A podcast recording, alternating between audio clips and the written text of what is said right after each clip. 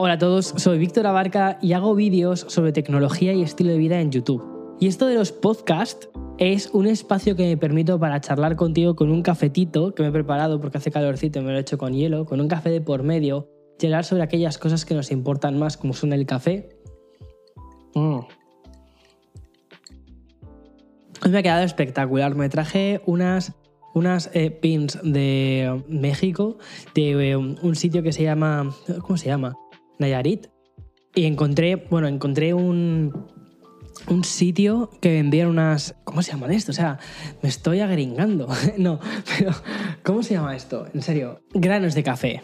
Me encontré un sitio donde donde vendían unos granos de café que los recogían en el propio sitio, que son espectaculares. De todos modos, y aquí voy a abrir un debate, voy a abrir un melón, que es espectacular, ¿vale? Pero sigo pensando que como el café colombiano, ningún sitio. O sea, el café de Colombia me parece que es espectacular, pero este me parece también que está súper bien. En fin, todavía me queda un montón de cafés más por descubrir. Tengo muchas ganas de probar. Sé que me han dicho que el café de Brasil es muy bueno también, pero no solo quiero en plan rollo el café que importas, sino el café de cuando vas a un sitio y lo compras, sabes que eso es lo más guay. Bueno, que a lo que voy, que me lío. Eh, ¿Cómo iba con la intro? Bueno, que ya no hay intro. Básicamente, ¿por qué a los creadores de contenido nos cuesta tantísimo desconectar? Pues muchas veces, y siguiendo con el tema del síndrome del impostor que te comentaba la semana pasada, o hace dos semanas, perdona, básicamente es porque muchas veces mereces que, o sea, no te mereces desconectar, ¿sabes? Es como que te sientes, sientes que, que, no, que tienes que estar 24/7 ahí, que, que tu vida depende de ello casi, y que además que no mereces desconectar, que ya tienes un trabajo muy cómodo, que dices, va chico, a ver, no estás mm, picando en la mina, eso es un poco lo que me ha pasado a mí, ¿sabes? Que digo, no estoy picando en la mina, no estoy no estoy. Mi padre, por ejemplo, que tenía un trabajo eh, complicado, él era chapista, tío. O sea, mi padre eh, que tenía que arreglar coches, eso sí que era un trabajo duro, ¿sabes? Hiciese frío, hiciese calor, tenía que ir al taller a, arreglar coches. Y pienso en mi trabajo, que es cómodo, que estoy en mi casa, que simplemente pues es pues hacer unos videitos, hacer no sé qué, hacer no sé cuántos, y piensas eso y dices, pues no me, no me merezco ese descanso, no me merezco descansar porque hay gente que trabaja físicamente y esos trabajos sí que son hiperdemandantes. Entonces también tienes como esa especie de síndrome del impostor en el que tú mismo no te sientes suficiente. Y yo creo que es algo que, que, nos afecta a todos, ya lo sabemos lo del síndrome del impostor, no voy a volver a lo mismo, pero que va a una lectura más allá y es que tampoco te mereces descansar. Y si reflexionamos sobre nuestro episodio anterior, ¿no? encontramos muchas veces esa especie de vínculo ¿no? de, tan profundo que hay entre los dos temas que te estoy comentando, ¿no? La noción de que no merecemos ese descanso, pues al final puede convertirse también en una trampa. Y en el contexto de la creación de contenidos, donde el éxito pues puede ser medido directamente en likes, en suscriptores, en, perdón, en suscriptores, que no lo he pronunciado bien, en vistas, y sobre todo que todos, todas estas métricas están están a la luz. Pues te surgen al final las dudas, que es, ¿nos merecemos realmente ese descanso? ¿Nos merecemos desconectar porque cuando te desconectas, tú que vives en Internet ya no existes. Bueno, pues esta inseguridad es muchas veces alimentada ¿no? por esa constante presión de los algoritmos y de esa necesidad de mantenernos constantemente relevantes en un mundo digital en constante cambio, como el que te contaba en el episodio anterior. De hecho, es muy curioso, ¿vale? Pero eh, yo te he contado alguna vez, ¿no? Que, iba al psicólogo y tal. Bueno, dejé el psicólogo hace como un par de, hace un par de meses o más cosas así, porque me di de alta yo mismo. Dije, estoy, estoy de puta madre. no es broma. De vez en cuando siempre, siempre hago mis cositas de, ¿cómo te digo? Pues volver a hacer de tus chequeos, ¿no?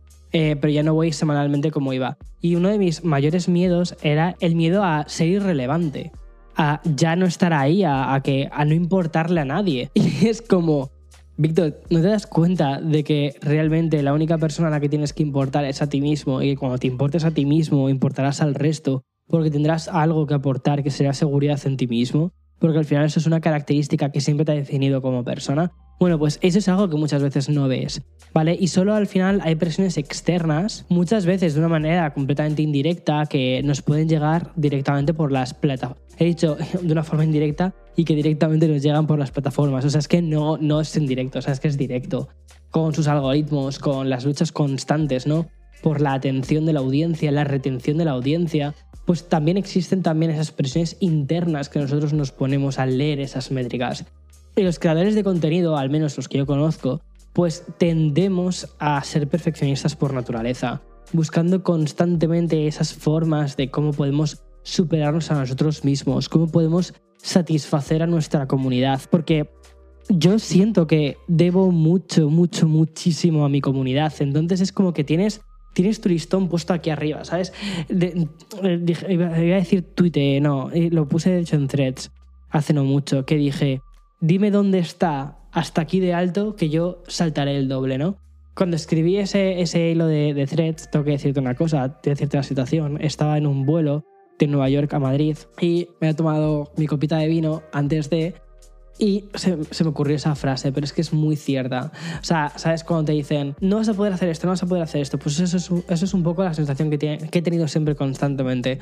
Y el hecho de decir, no puedes hacer esto, y yo muchas veces es como, ¿sabes qué? Que voy a saltar el doble. O sea, no solo me vas a poner aquí el listón, sino que yo lo voy a superar. Y esa especie de, de, afán de superación, de perfeccionismo, pues es un poco también el lastre que te lleva con, o que tienes esa especie de estrés interno de, ok, si paras, si dejas de entrenarte para saltar, entonces no vas a poder saltar. Y esa, esa presión se convierte en, estrés, se convierte en ansiedad y créeme que aquí te, te, hablo desde el conocimiento propio y que la única forma realmente de revertir todo este proceso, hay dos formas. Una es con amor propio y la otra es con una necesidad de desconexión.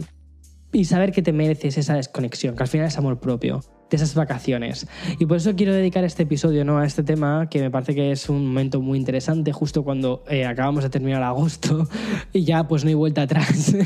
Pero quiero explorar a fondo por qué los creadores de contenido luchamos por desconectar, cuando lo que tendríamos que hacer es eh, básicamente hacerlo, punto. Es decir, hasta luego, que no voy de vacaciones. Que si antes cuando trabajaba en marketing me iba de vacaciones, pues haga lo mismo.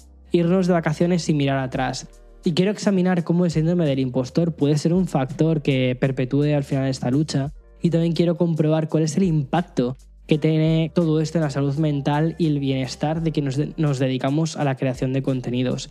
Porque si hay algo que pienso en que da igual que no seas creador de contenidos, y es que estoy convencido de que también a ti mismo o a ti misma te cuesta relacionar tu ocio con tu carrera laboral. Y por eso hoy te invito a que hagas una reflexión sobre tu propia relación con la desconexión y cómo esto también te afecta a tu salud mental y a tu paz interior. Tu paz interior.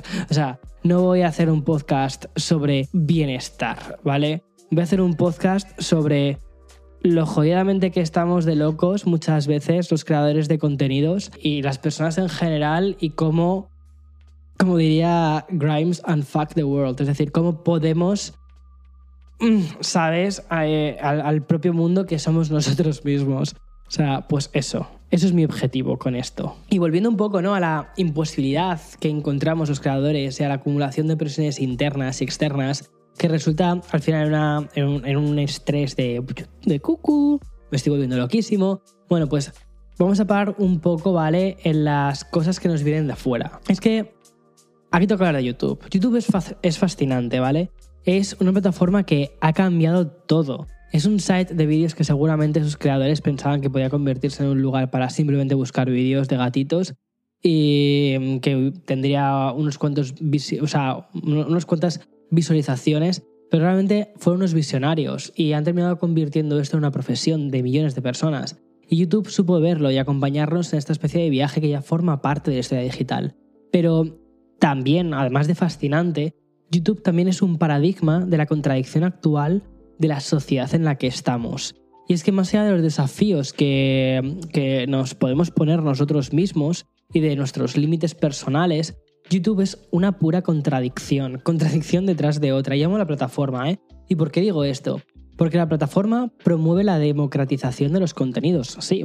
Y por lo tanto, cada creador de contenido es una especie de autónomo, de freelancer que conduce su propio canal. Sin embargo, el funcionamiento interno de YouTube ha provocado que esa responsabilidad empresarial y también artística se haya convertido en una presión interna y externa que nos lleva a producir contenido atractivo y constante, y, muchas veces digo atractivo para el algoritmo, pero sobre todo a una presión también por no salirnos de las peticiones del algoritmo de la plataforma. Y esto, bueno, ya en TikTok esto ya es next level locura, ¿sabes? Pero bueno, no existe ningún creador de contenidos que no tenga un pánico a que, a que su comunidad desaparezca, a que se determine esto, ¿vale? y mm, a que después de hacer una pausa, a tomarnos unas vacaciones de un par de semanas, pues la visibilidad se le haya convertido en irrelevancia, que el algoritmo compruebe que llevas siete días sin publicar nada y que no muestre luego tu, tu siguiente vídeo. Y es por eso que los creadores estamos como forzados, entre comillas, ¿vale? A mantener un, un ritmo de publicación, de publicación muy alto. Mira, yo hace tres años, cuando estaba con mi primera visa O1, ahora de hecho, curiosamente, estoy con la renovación de la visa O1, pero bueno, ya estoy muchísimo más tranquilo, estoy muchísimo más chill y todo esto. Que bueno, pues esto fue en 2020, o sea, veníamos de, de una pandemia que nos estaba destrozando la vida, nos estaba destrozando nuestra cabeza. Y ese año, yo creo que no te lo he contado nunca, pero ese año, después de California, cuando nos vinimos a Nueva York, Uf, yo estaba, sí, sí que te lo he contado en, algún, en algún podcast, ahora que lo pienso. Por temas de visas, ¿vale? Yo estaba siempre vinculado a la visa de Eloy, una visa de trabajo de Eloy, entonces se podía trabajar, podía hacer todas mis cosas y todo eso. Pero por un tema de cambio de visa de Eloy, pues eh, yo tenía que sacarme mi propia visa si quería seguir trabajando, o sea, haciendo lo que estaba haciendo. Entonces, y la única, o sea, la única posibilidad que tenía era, en ese caso, sacarme la O1, ¿vale? Que es la visa para artistas que tienen habilidades especiales. Y era mi única opción, realmente, ¿vale? Existen otras muchas visas, pero en mi caso era esa la única. Y mm, esa visa lo que me hacía, o sea, si no, si no me sacaba esa visa tenía que dejar YouTube, porque tenía que dejar de trabajar, no podía trabajar, ni ganar dinero, ni trabajar, ni hacer nada. Y básicamente estuve como 15 días, 3 semanas recopilando información, no sé qué tal. Me centré muchísimo en sacarme esa visa para poder lanzarlo. Y al final, en total, en total, en total, creo que estuve como un mes más o menos, mes y algo, sin subir nada de contenido. Bueno, pues eso te puedes imaginar que cualquier creador de contenido, si de hecho yo lo pensaba, yo dije, bueno, pues hasta luego, o sea, ya te puedes ir despidiendo de tu canal, que tu canal ya va a morir después de esto. Y la verdad es que fue muy curioso. O sea, yo estaba un poquito como mm, así, ¿sabes? Como estaba como, mm, me, voy a, me voy a morir después de esto.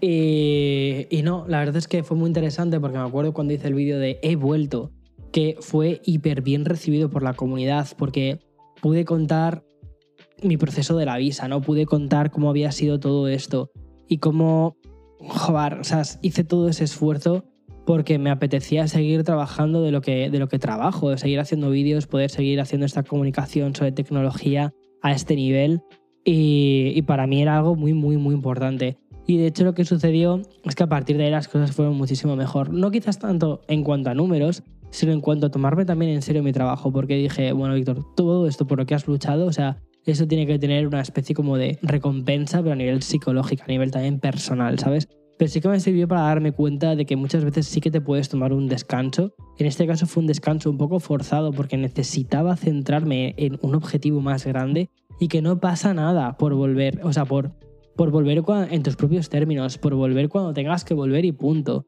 ¿sabes? Que a veces eso de el algoritmo es que si estás una semana sin subir, que no es verdad, que no es verdad. Y, em, ya está. Sé que fue un vídeo que atrajo muchísima curiosidad ese vídeo de He vuelto y que fue además como una especie de, de caso de estudio para, para esto, te lo así como super petit comité, de, sobre temas de redes sociales porque tuvo muy buena acogida y luego los siguientes vídeos no fueron en absoluto penalizados, sino que mm, fueron muy apoyados por la gente porque la gente quería ver los vídeos, es decir, la comunidad seguía ahí, ¿vale? Eso fue algo muy, muy, muy interesante. Ah, eso me dio, me hizo ver lo importante que es este espacio que he creado para mí, ¿sabes? es, para mí es, esto es algo muy importante. Es como, se lo digo muchas veces a, un amigo, le digo, siempre, siempre hacemos, siempre hablamos de citas de Lady Gaga y siempre le digo, this is my dance floor, ¿sabes? Esta es mi pista de baile, me la he ganado, ¿sabes? Si sabes de qué canción hablo, déjalo en comentarios. Y esta es mi pista de baile, me la he ganado y de verdad nadie sabe lo que he luchado por esta pista de baile, o sea, fliparías. Pero ahí está, ahí está, ahí estamos. Y, el motivo, uno de los motivos era ese, era la parte de comunidad, ¿no? Y luego hay otra cosa muy interesante y es que mi perfil era en ese momento un perfil de tecnología y blogger, ¿vale? O sea, más lifestyle. Y aquí hay un dilema súper, súper curioso. Y es, ¿por qué crees que los bloggers de lifestyle son los que tienen más difícil poder desconectar de su trabajo? Pero ojo, ¿vale? Porque la dictadura de, algoritmo, ¿vale? No es el único, el único factor. Y la falta de desconexión no es patrimonio de, de, YouTube ni de los youtubers en absoluto. O sea, no estoy diciendo, un pobrecitos nosotros, apiádate de nosotros. No, no te estoy diciendo esto. Considero que si hay un tipo de creador de contenido que lo tiene aún más jodido, complicado, ¿vale? Perdón. ¿Vale? Esos son los bloggers de la F-Style. ¿Por qué? Básicamente porque sus, sus vidas se han convertido en contenido constante. Cada experiencia vital que tienen, cada, cada actividad que hacen es, o representa, mejor dicho, una oportunidad para crear contenido, compartirlo y monetizarlo. Entonces, ¿dónde está esa línea entre lo profesional y lo personal? Y por lo tanto, entre ese trabajo y esa desconexión. No existe, porque su vida es su trabajo. Y para estos bloggers la desconexión implica más que solo apagar las cámaras, porque cada momento que no estén documentando es una especie de oportunidad perdida. Y la presión de mantener ese, flujo constante de, de, contenido se traduce en una dificultad tremenda para poder desconectar y disfrutar también del tiempo libre sin preocuparse de la falta de material, de ah, no he grabado este blog, no he grabado esto, he ido a este restaurante y no he hecho fotos de esto. Es cansado, o sea, es, por favor, es exhausting, o sea, para. Y es que la constante exposición puede llevar a esa sensación de agotamiento, de ansiedad y de necesidad de mantenerte siempre disponible para, para tu audiencia, lo que complica aún más la búsqueda de ese equilibrio, equilibrio entre vida personal, porque no tienes, porque básicamente esa vida personal es tu vida personal. Y es que los bloggers de Lifestyle nos abren las puertas de sus vidas todos los días y nos muestran qué comen, dónde, qué ciudades visitan, qué ropa compran y hasta casi con quién se van a la cama a dormir. O sea, es que me parece increíble. Y por eso la reflexión al final es inevitable. Y es que cuando tu vida es el contenido, ¿cómo desconectas realmente? Esto es una cosa que a mí me pasó bastante y es que cuando empecé mi canal, eh, lo empecé como muy basándolo en, mi persona, ¿no? En, en, Víctor Abarca. Uy, qué raro se me hace hablar en tercera persona. Pero bueno, tú me entiendes, ¿no? Empecé con los blogs, empecé tal, y luego poco a poco fui metiendo tecnología. Ahora es verdad que hay bastante más tecnología que antes. Y aunque me apetecería encontrar un equilibrio mejor entre lo que es mi faceta de mostrarte mis experiencias personales y mi vida como, blog, como, como blogger, o sea, perdón, mi vida como tecnología barra blogs, me gustaría tener como un, un mejor equilibrio. Es verdad que, por ejemplo, en este viaje que fui a Ciudad de México, ¿no? Eh, cuando estuve, bueno, sobre todo cuando estuve en, Ciudad de México desconecté bastante, más allá de la Bitcoin. Pero cuando fui a, a Punta de Mita, al hotel, no sé, era como que quería compartirlo, estuve sacando vídeos, haciendo no sé qué, haciendo no sé cuántos, y la verdad es que no desconecté nada. O sea, tengo que serte muy sincero, no desconecté. Y estaba constantemente, o sea, nos fuimos a dar un masaje, te lo juro, ¿vale? Y estaba pensando constantemente, cuando, mientras me estaba dando ese masaje, ¿cuándo voy a sacar la cámara y me voy a poner a grabar? Y era como, Víctor, estás en pelotas, o sea, no puedes levantarte y coger la cámara porque te van a poner una denuncia, ¿sabes? Como hagas esto. y, y es que es verdad, o sea, pero es que mi cabeza estaba como, tengo que sacar contenido de aquí, tengo que sacar contenido de aquí, no puedes perder esta oportunidad. Y al final, ¿sabes cómo grabé eso? Me di el masaje normal y corriente, ¿vale? Ya está. O sea, me acuerdo que nos lo dieron a Eloy y a mí, estábamos los dos en la misma habitación. Y claro, o sea, cuando ya pues las masajistas se fueron, le dije, oye, perdona, ¿me puedes eh, grabar un poco así? Y digo, pones así, me haces así como en, la espalda, el nudillo este que tengo, ¿sabes? y, así como si fuera la masa del pan, ¿sabes? Pero para sacar así como un poco de contenido de concepto masaje, porque si no, mm, es que no tengo nada de esto, o sea, y, lo hicimos así de este modo, pero estuve durante toda la sesión pensando en, tengo que grabar esto, tengo que grabar esto, tengo que grabar esto. ¿Crees que disfruté de ese masaje de 250 dólares? Pues no. O sea, no disfruté tanto. Porque estaba pensando en eso. O sea, no tiene sentido. ¿Sabes? Es como, Víctor, relaja la cabeza, que esto no es normal. Pues la idea de, perder ¿no? un momento que podía haber sido ese gran vídeo, pues se convierte en una especie de sombra que te persigue, en esa sensación que es muy parecida a la del síndrome del impostor que, que te explicaba en, el, en el episodio anterior. Ya no solo es que estés capturando el contenido, sino que es que también me puse a editar contenido. Entonces, por las tardes, en lugar de, irme a... Esto fueron los, dos primeros días, ¿vale? Estuvimos allí cinco días, los dos primeros días.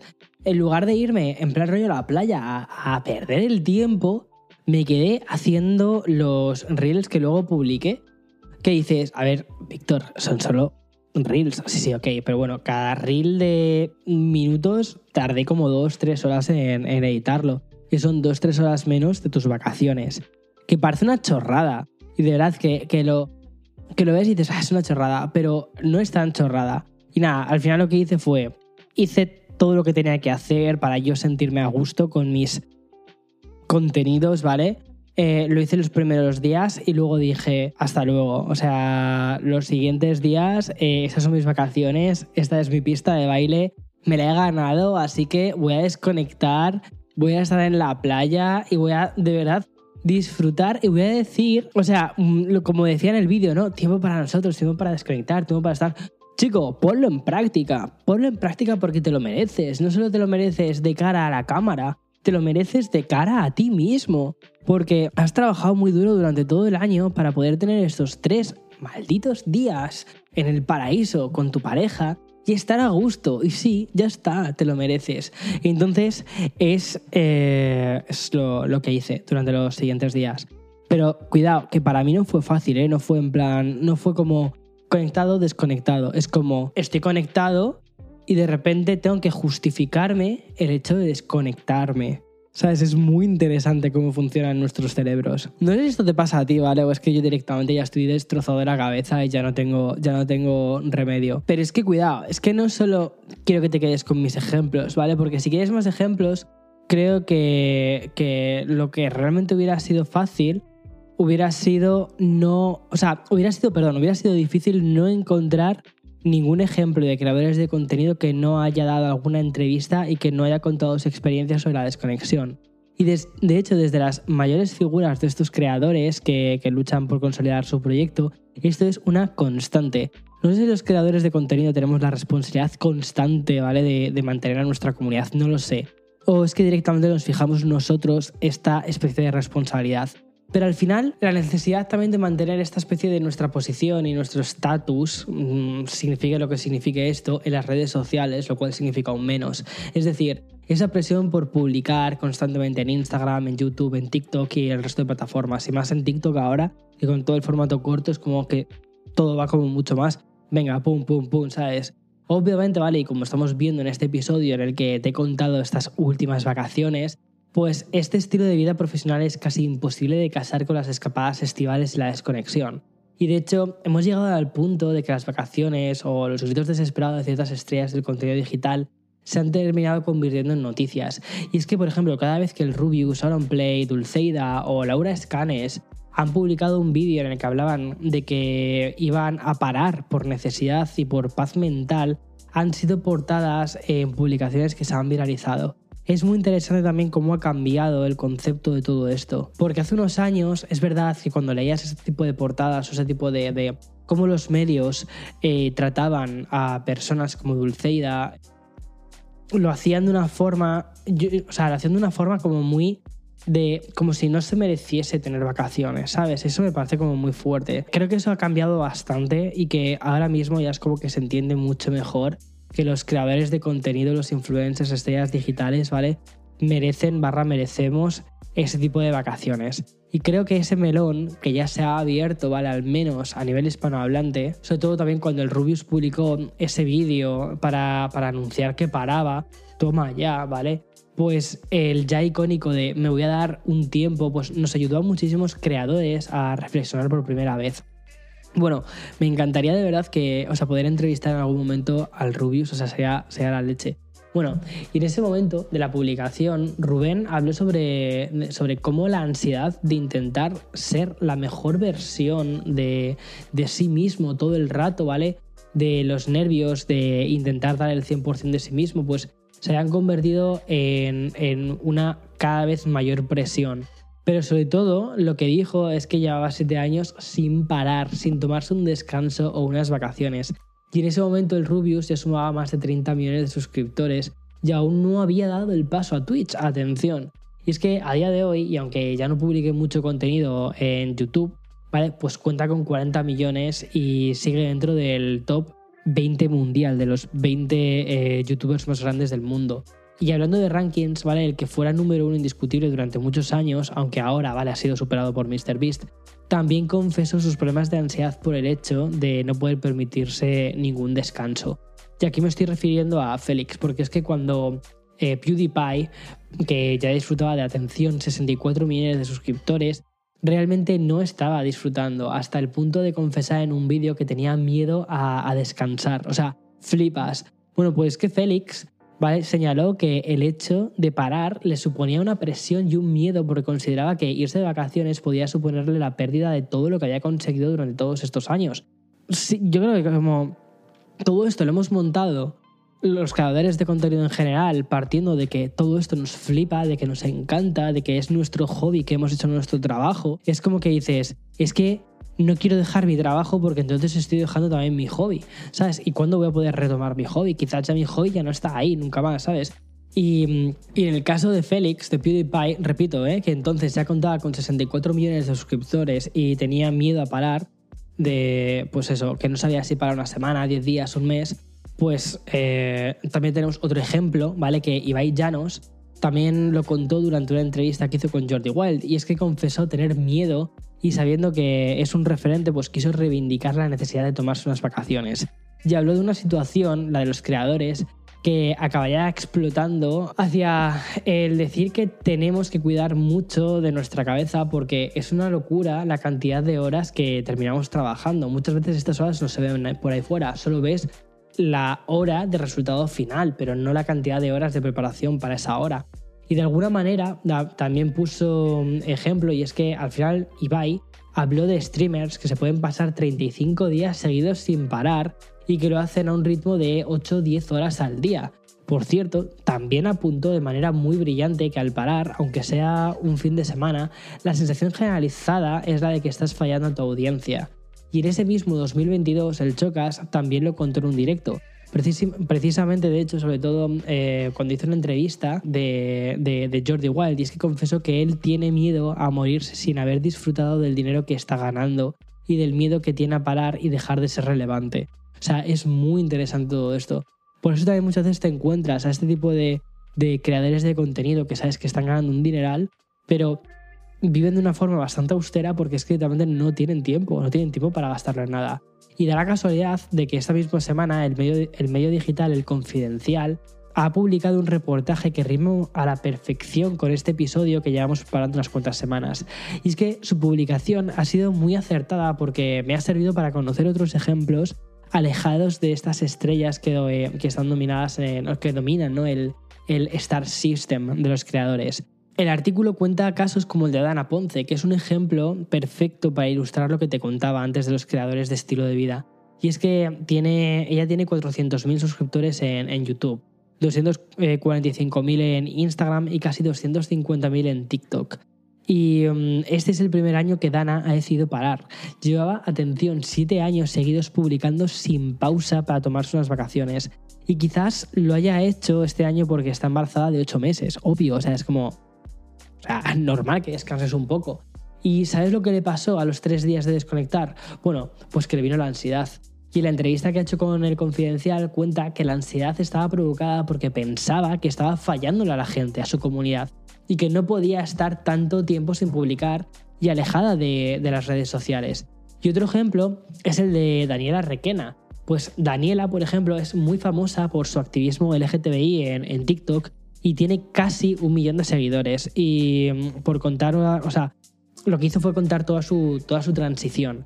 Y mm, en esta entrevista cuenta que utiliza las vacaciones para elaborar mejor los vídeos y hacer un contenido de más calidad. Repito, sus vacaciones le sirven para hacer más vídeos, para elaborar más vídeos. Daniela cuenta que, por ejemplo, coge el portátil y se lo lleva a la piscina y se autodefine como, como contenido andante. O sea, es una locura todo esto. Y cuidado, no te creas que Daniela Requena o Dana Ponce son la excepción. De hecho, es lo, son todo lo contrario, son la norma de, ese trabajo, de esta de esta profesión. Y yo también me pongo muchas veces a pensar en mis vídeos, ¿vale? Mientras, eh, cuando realmente debería estar disfrutando de mis vacaciones, del hoy, de, nuestra, de nuestra relación, de nuestro espacio que podemos tener y disfrutar de, de nuestra vida. Y mm, curiosamente, hace muy poquito me encontré con una persona que sí que es una excepción a toda esta regla. Y es Luis Blockspaper. A Luis le conocí el otro día en el, en el evento de, Ciudad de México, en, el de, la BizCon, y me pareció una locura. Mira, Luis Leonardo es conocido en la creación de contenido como Blockspaper. Y aunque es muy complicado encasillarlo en un nicho concreto, ¿vale? Lo voy a intentar. Y digo que es complicado porque podría acercarse más a un creador como es Mr. Jagger, ¿vale? En, en España, que mm, a un blogger al uso. Y es que eh, Luis lo que hace es una mezcla de experimentos sociales con vídeos más personales y digamos que pone todo como su universo interno al servicio de los vídeos y lo convierte en alguien que considero que es muy original y con un sentido del humor muy particular y que mm, tiene eh, más de un millón de seguidores en TikTok y casi dos millones de seguidores en, en YouTube. Y lo hace además de una forma, el tío es hiper carismático, ¿vale? Curiosamente tiene una capacidad para la desconexión que me parece admirable. Y es que Luis lleva un año y medio casi sin publicar en YouTube. De hecho, creo que cuando publique este podcast, justo habrá roto la regla de su año y medio. Pero es que siempre ha publicado cuando le ha dado la gana, pudiendo llegar incluso a parar durante meses. Pero esta es la vez que más tiempo ha estado sin publicar. Su independencia del algoritmo le lleva a publicar vídeos incluso de más de 30 minutos que implican una producción laboriosa y larga. Y es que le da igual el tiempo, básicamente es como que, ¿qué puede hacer para estar él a gusto con su vídeo? Pues ya está. Y aún así, ¿sabes por qué la audiencia no lo olvida? Porque tiene una comunidad. Tiene una comunidad que entiende muy bien cómo funciona Luis y que necesita ese tiempo para desconectar, para parar, para tomarse ese tiempo y para poder crear un buen contenido cuando él decida volver. Y que cuando lo hace, lo hace en sus términos, pero lo hace con un contenido pues que gusta a su comunidad. Así que eh, voy a llamar a Luis.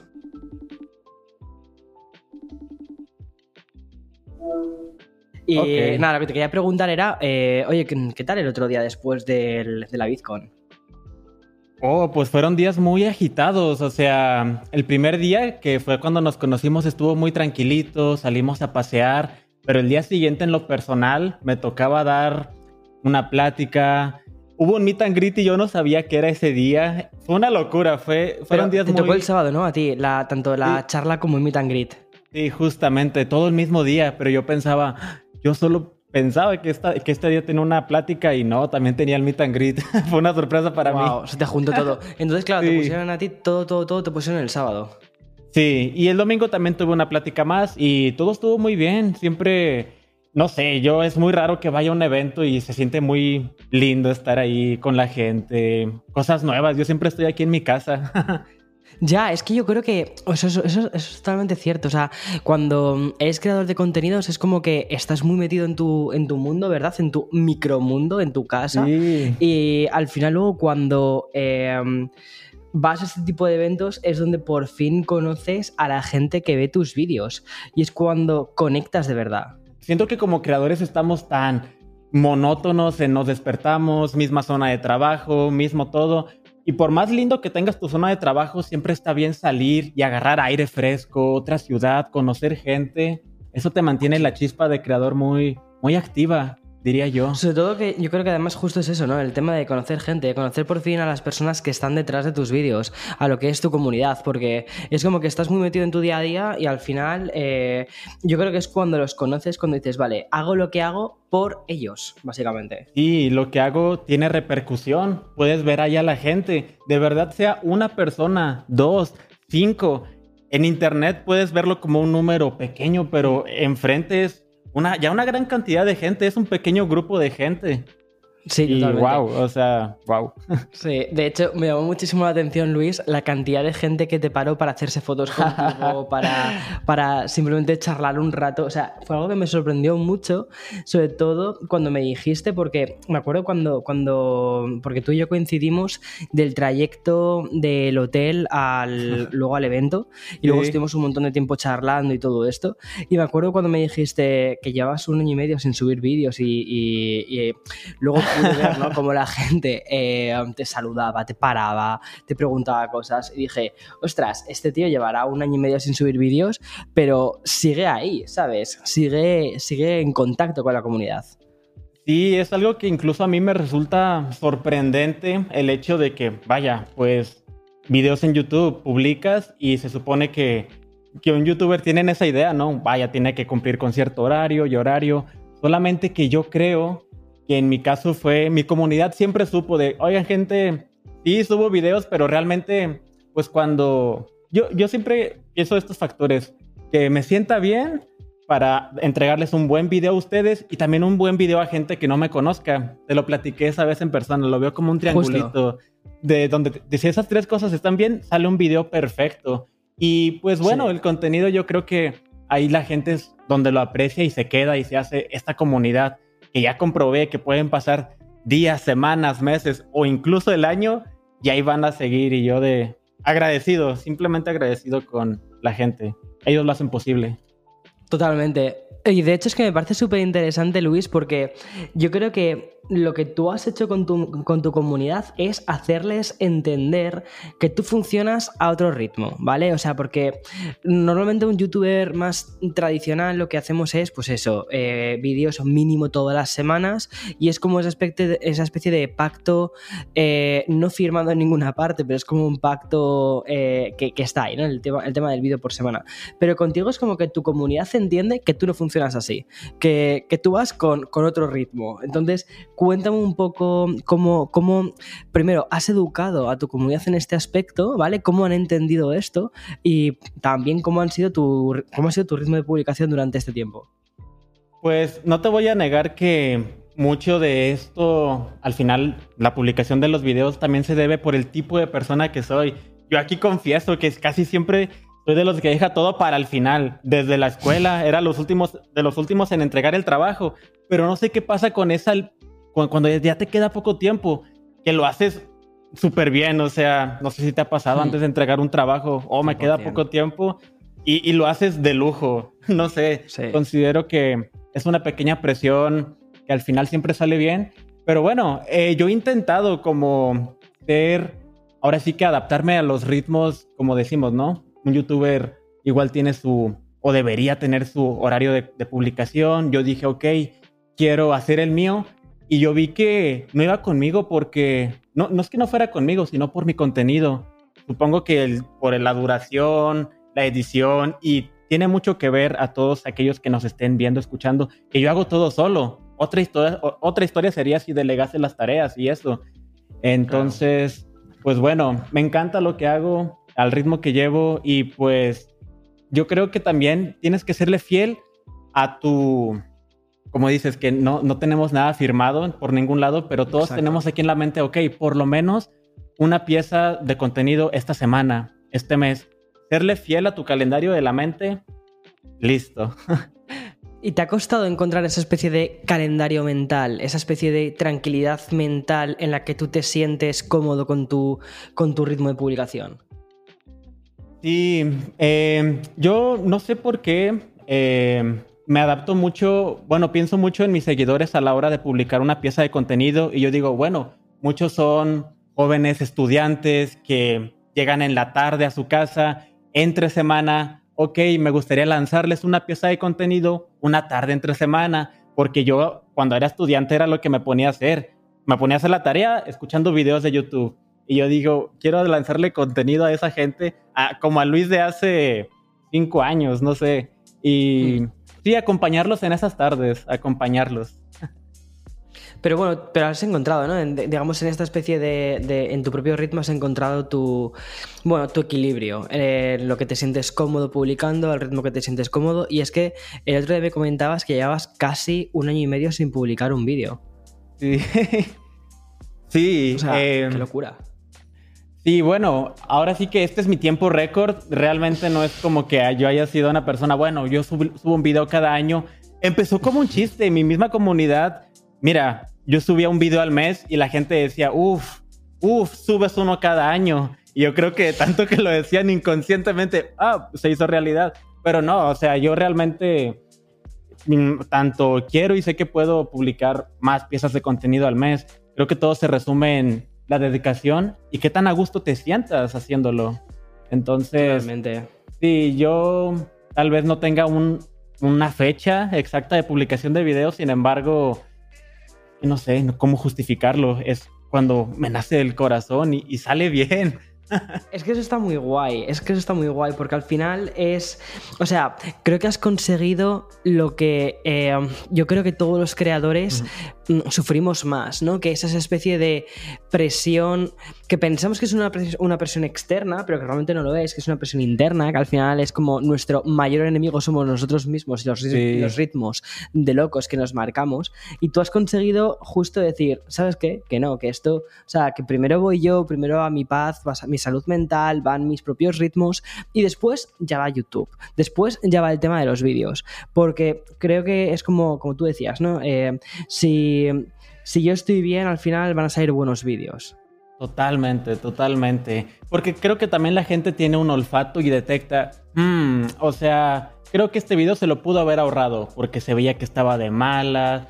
Dependerá del creador. En mi caso, como mi, mis videos son hablar a la cámara, conectar con la gente, si me veo mal, se ve mal. O sea, no hay manera de ocultar mi, la apariencia. Por eso digo, bueno, estar bien ante la gente. Está muy guay eso, está muy guay Luis. Y la verdad es que en este sentido tengo muchísimo que aprender de ti, porque es que, o sea, yo muchas veces me meto como una especie de, ritmos de locos, de decir, eh, dos vídeos a la semana y tienen que tener una producción mm, brutal y, y, es verdad, es lo que tú dices, hay veces que estás delante de la cámara y que no te sientes en ese, en ese espacio eh, de, estar diciendo, no quiero estar haciendo esto, pero tengo que hacerlo porque tengo que cumplir un calendario. Y no mola. Y de hecho las... O sea, dime, Tienes ahí un gran punto, o sea, perdón que te interrumpa, pero... O no, sí, sí, dale, sí, sí, dejando a un lado también el, oh, me siento bien, me siento triste al momento de grabar. Yo también le, le echo, me echo mucho la culpa de que las piezas de contenido tarden en salir porque yo me las doy de perfeccionista y ya puedo tener el video grabado y estar en el editor y, ok, ya grabé el video, pero estando ahí yo digo, bueno, me puede tomar un día, dos, tres, una semana editarlo porque quiero que quede bien. Y pues así me la podría llevar un año y nunca terminar de editar. Y aquí es donde uno tiene que tener su límite personal y decir, oye, a ver, realmente perfección no existe porque eh, incluso yo te podría decir, me puedo meter un video que grabé y subí hace dos años, te puedo encontrar cosas que no me gustan. Sin embargo, el video está y lo veo y me gusta, lo veo y a la gente le gusta. Y creo que es poner en práctica algo que escuché por ahí, de publica tus trabajos cuando estén un 80% perfectos. Y lo pongo entre comillas porque perfección que realmente es muy relativo. Sí, la regla del 80-20, ¿no? Es decir, cuando. Es decir, no intentes buscar la perfección, sino que intenta buscar ese 8 de 10, porque va a estar mejor que el intentar hacerlo 9 de 10 o 10 de 10, porque nunca vas a llegar a publicarlo. Nunca, nunca. Si buscas la perfección absoluta, nunca vas a llegar a publicar nada y al final, pues eso. Pero volviendo un poco con el tema de que llevas un año y medio eh, sin subir vídeo, eh, porque es que esto no es nada, nada, nada, nada, nada normal dentro de los creadores de, contenido. Totalmente. Eh, ¿Qué has aprendido durante este tiempo? Que como este, esta especie de viaje que te has, em, eh, interior que te has pegado, ¿qué, has aprendido? Oye, yo, como lo dices, es un Y que nos enseñas. O sea, ya no, solo, ya no solo qué has aprendido tú, sino que nos enseñas al resto. Yo creo que lo que podría decir en mi experiencia tras no publicar video en un año, porque fíjate, y paréntesis, yo es algo que siempre he pensado en mi mente, de que habrá algún punto de esta trayectoria, carrera, como lo quieran ver, publicando videos, que me dé un año sabático para desconectarme, por más, me gusta hacer videos, me encanta, desde niños lo he hecho, pero un año de desconexión lo tendré que tener tarde o temprano.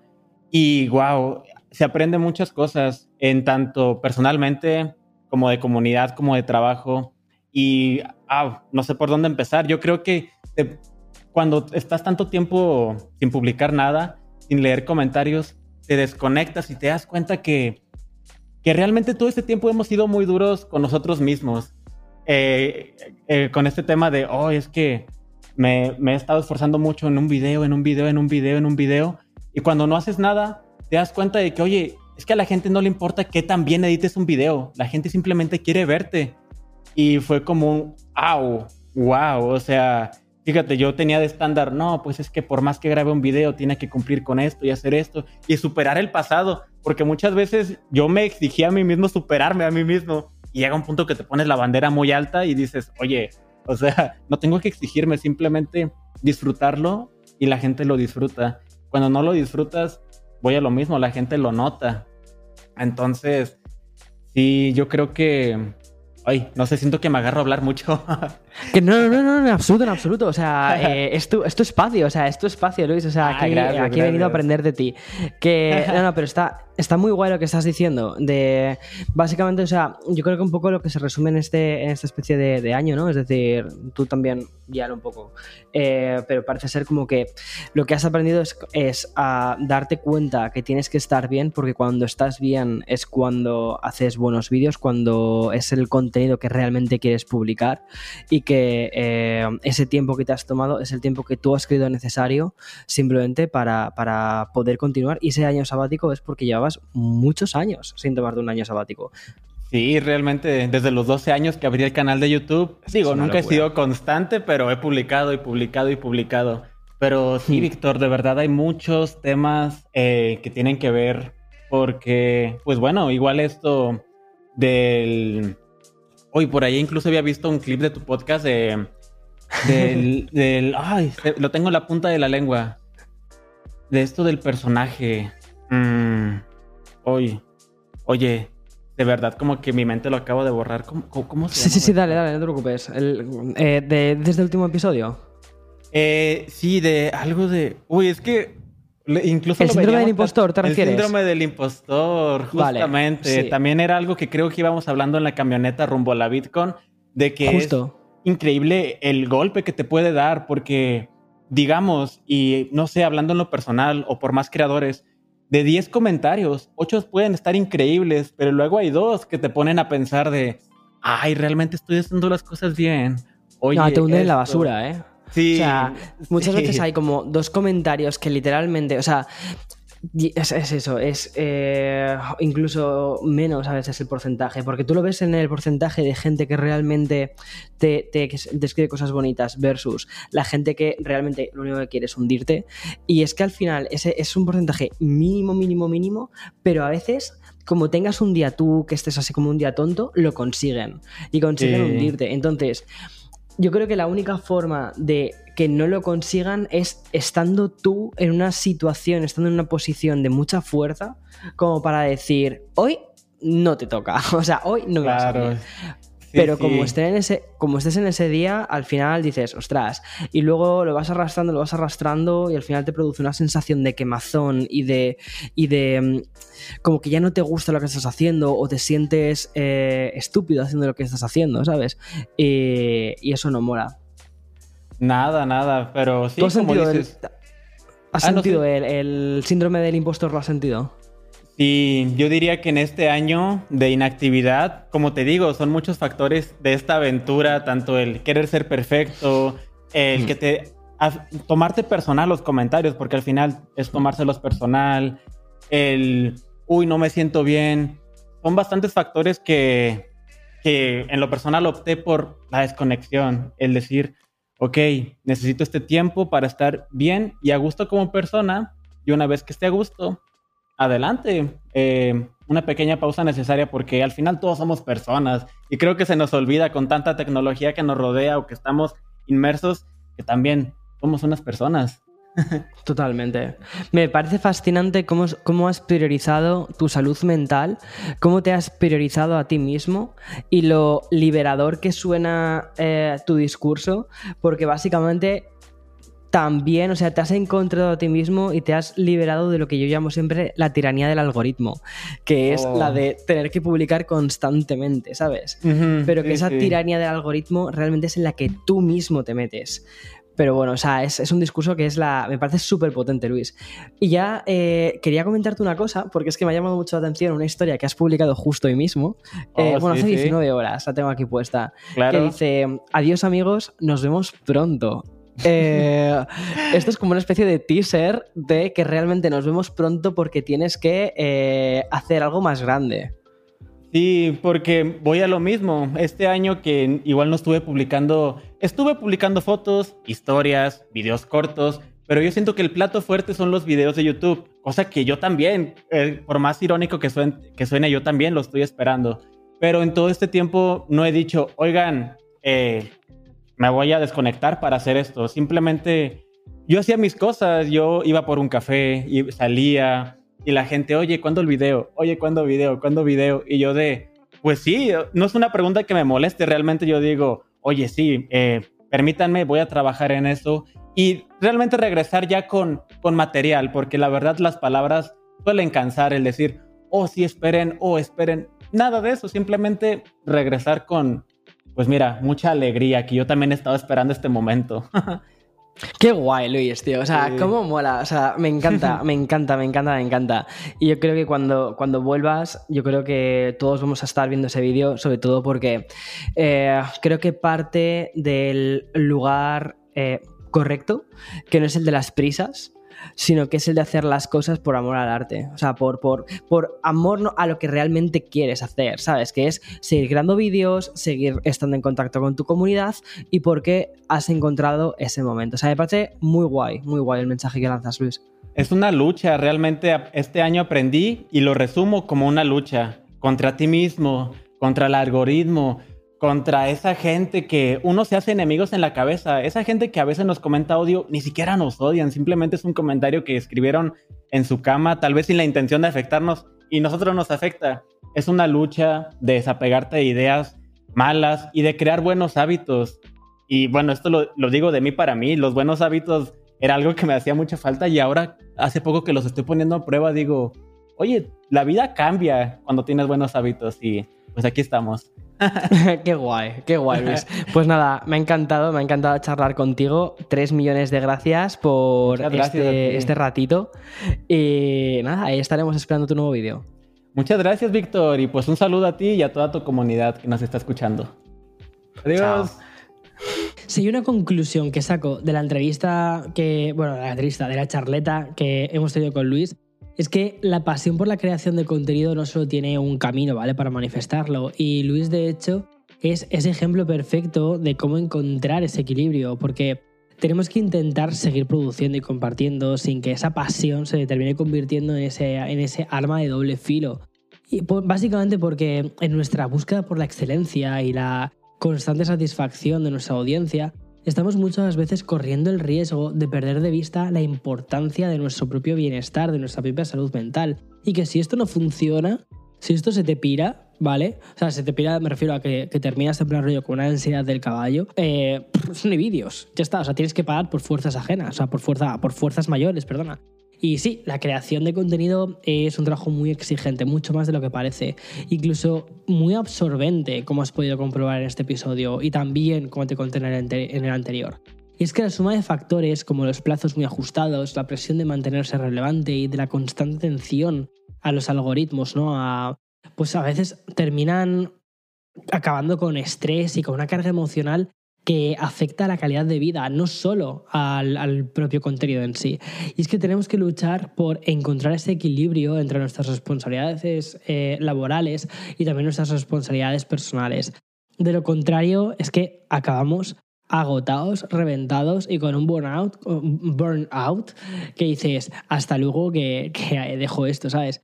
Pero, ¿cómo podemos detectar todo esto sin que caigamos en ese síndrome del trabajo quemado, ¿no? del burnout? Bueno, pues creo que en mayor proporción que en otras profesiones, los creadores de contenido solemos pasar por alto las señales que indican que estamos a punto de una ruptura emocional. Y es que puede que llevemos meses teniendo sentimientos de agotamiento constante, de estar cansados, de falta de motivación, dificultades para concentrarnos, con una irritabilidad. Y esto te lo digo, o sea, aquí te estoy haciendo mi check de taras mentales de Víctor Abarca. O sea, puedo llenar un libro, ¿sabes? De taras.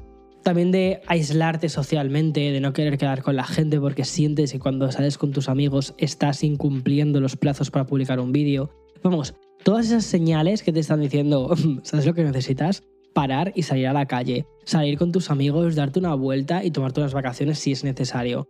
Y si eres creador de contenido y estás experimentando todas estas sensaciones de alarma, por favor, o sea, por favor, te lo pido, por favor te lo pido, para. Para. Porque, a ver, escucha, estamos ya en 2023, ¿vale? Estamos en un punto en el que hemos pasado por una, por una crisis mundial, por una pandemia, y es como un chill out. ¿Vale? Chill out un poquito porque, porque no, no merece la pena, o sea, no. Hemos llegado al punto y a la madurez necesarias también como para poder establecer unos límites claros entre lo que es el trabajo, la vida personal. Y, sí, esto de la creación de contenidos es algo que te flipa, es algo que te, que te encanta, que te emociona. De hecho, escucha, tengo un curso para creadores de contenido, está muy guay, te enseña de hecho a convertir tu hobby en, em, en hacerlo una profesión.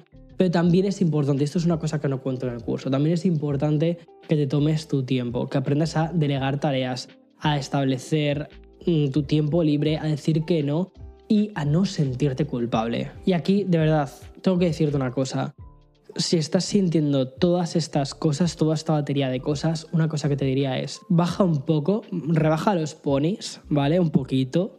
Y segundo, pide ayuda. Pide ayuda a un... No pidas ayuda a tu colega, ¿vale? Porque los amigos sí están para pasárnoslo bien, para charlar, para mm, hablar de nuestras movidas, pero también creo que tienes que pedir ayuda a un psicólogo. A mí me ha servido muchísimo, ¿vale? Es decir, pedir ayuda a un psico no significa que eh, estés en plan de cucu, mm, encierro. No, no, no estamos hablando de esto. Estamos hablando de Mira, muchas veces, yo siempre lo digo, o sea, mis amigos sí están para reírnos, para salir a, mm, o sea, para salir por ahí, para ir a cenar, tal, para de vez en cuando, para de vez en cuando contarle tus movidas, pero no puedes convertirte en ese tipo de personas que estás constantemente siendo el de las movidas.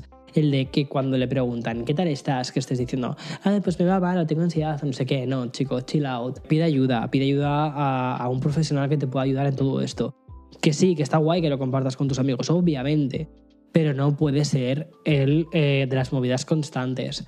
Entonces considero que, por ejemplo, aquí los psicólogos hacen un papel muy bueno, muy, muy, muy bueno, porque son, son tu, tu, tu, o sea, tú este de, oye, voy a soltar todo mi bagaje, todo mi paquete de, toda mi carga, toda, todo ese libro de taras, toma, te lo suelto, aquí está, ¿sabes? Entonces, para mí esos son un poco los psicólogos en este caso, ¿sabes? Y luego que además, no solo eso, sino que además eh, te ayudan a que toda esa especie de libro de cargas digas, ok, esto tiene sentido, esto no tiene sentido, y que te den un poco un manual de instrucciones para entenderte, y que cuando empieces a experimentar ciertas cosas que digas, cucu, digas, esto no lo toca hacer.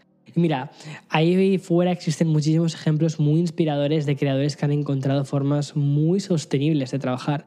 Y de hecho, para mí, Marqués Brownlee, que es uno de los creadores que me han inspirado a hacer lo que hago, ¿vale? Es un ejemplo de equilibrio entre la constante producción y también la desconexión y también el ritmo sostenible de publicación de contenidos, con un enfoque en la calidad sobre la cantidad. Y ha demostrado que es posible mantener una audiencia muy comprometida sin caer en la dictadura de la presión constante. También debemos aprender de personas como Luis Blockspaper, el cual ha demostrado la importancia de la desconexión cómo la ha integrado dentro de su estrategia de contenidos, la forma en la que ha ignorado completamente el algoritmo y cómo tiene la capacidad de, durante esos momentos para él, de disfrutar de las cosas, de, de experimentar cosas nuevas y ha fortalecido su conexión encima con su audiencia, lo cual al final se transforma en una producción de vídeos mucho más ligados con lo que le importa de verdad a su comunidad y es que la búsqueda de ese equilibrio entre la creación de contenidos y la desconexión es una responsabilidad que tiene que recaer en cada creador. Esa sí que es tu responsabilidad como creador, que es responsabilizarte de ti mismo. Y es que en 2023 hay que priorizar la importancia de nuestra salud mental y establecer los límites de, qué no es lo aceptable. Porque al igual que en la vida, la creación de contenidos debe ser un viaje sostenible que nos permita disfrutar del proceso. Creo que eso es lo mejor que te puedo decir. Enjoy the process, ¿no? Disfruta del proceso, disfruta del camino, porque no hay un... Ah. Mira, antes, antes grabé un vídeo y dije una cosa, dije que tengo muchas ganas de llegar al millón de suscriptores. Y tengo muchísimas ganas de llegar en el canal principal al millón de suscriptores, te lo juro. O sea, para mí es como, como una meta, pero no como una meta final. Y lo que te das cuenta es de que no hay un final como tal, que el final te lo marcas tú mismo. Entonces, que al final es un camino, o sea, esto no lo haces por una cantidad específica de suscriptores, esto lo haces porque disfrutas del camino. Y el momento en el que dejas de disfrutar del camino y dejas de disfrutar del camino cuando no eres sostenible, cuando no eres realista contigo mismo, cuando no cuando crees que puedes hacer ese extra, pero realmente ya estás exhausto. Eh, cuando puedes hacer una vez ese extra, pero no puedes estar constantemente haciendo esos extras constantemente. Entonces, es muy importante que disfrutes del proceso, ¿no? Porque al final es, es como la vida, tío. O sea, si es que aquí me ha quedado muy de bar, pero es que es totalmente, totalmente cierto. O sea, todos sabemos que hay un final, ¿vale? ¿Cuándo llegas al final? Ni idea. Entonces, lo que mejor puedes hacer es disfrutar del momento, disfrutar, no del momento, disfrutar del proceso de llegar del principio al final. Y cuando llega al final, pues ya está. Y sales por la puerta grande. Que sales por la puerta grande de YouTube, pues, pues genial. Que sales por la puerta grande de, TikTok, pues genial. Tiene que haber un momento en el que pongas fin a, a eso también. Pero al mismo tiempo disfrutar de lo que estás haciendo. Porque en el momento en el que dejes de disfrutar de lo que estás haciendo, será el momento en el que hayas convertido tu hobby, tu pasión, en una prisión. Creo que esa es la sensación que muchas veces tenemos muchísimos creadores de contenido cuando creamos sin parar. Y por eso es tan importante poner perspectiva en lo que hacemos. Y básicamente se, se basa o se resume en eso, en disfruta del proceso. Ya está. Confía en el proceso y disfruta del proceso. Chimpún, ha quedado súper bien, ¿no? El episodio de hoy. Me gusta. Me gusta. Ah, y creo que es el primer episodio en el que me termino el café antes de que termine el episodio. Muy bien, Víctor. Solo llevas cinco cafés hoy. Hoy justo. Hoy justo no es el día en el que puedo decir he predicado con el ejemplo. Hoy siento que sí que me he pasado un poquito. Así que lo que voy a hacer es apagar la cámara, apagar el micro, apagamos todo, chill out y me iré a dar una vuelta. Porque también me merezco un poco de salir a la calle a que me dé el aire. Chao.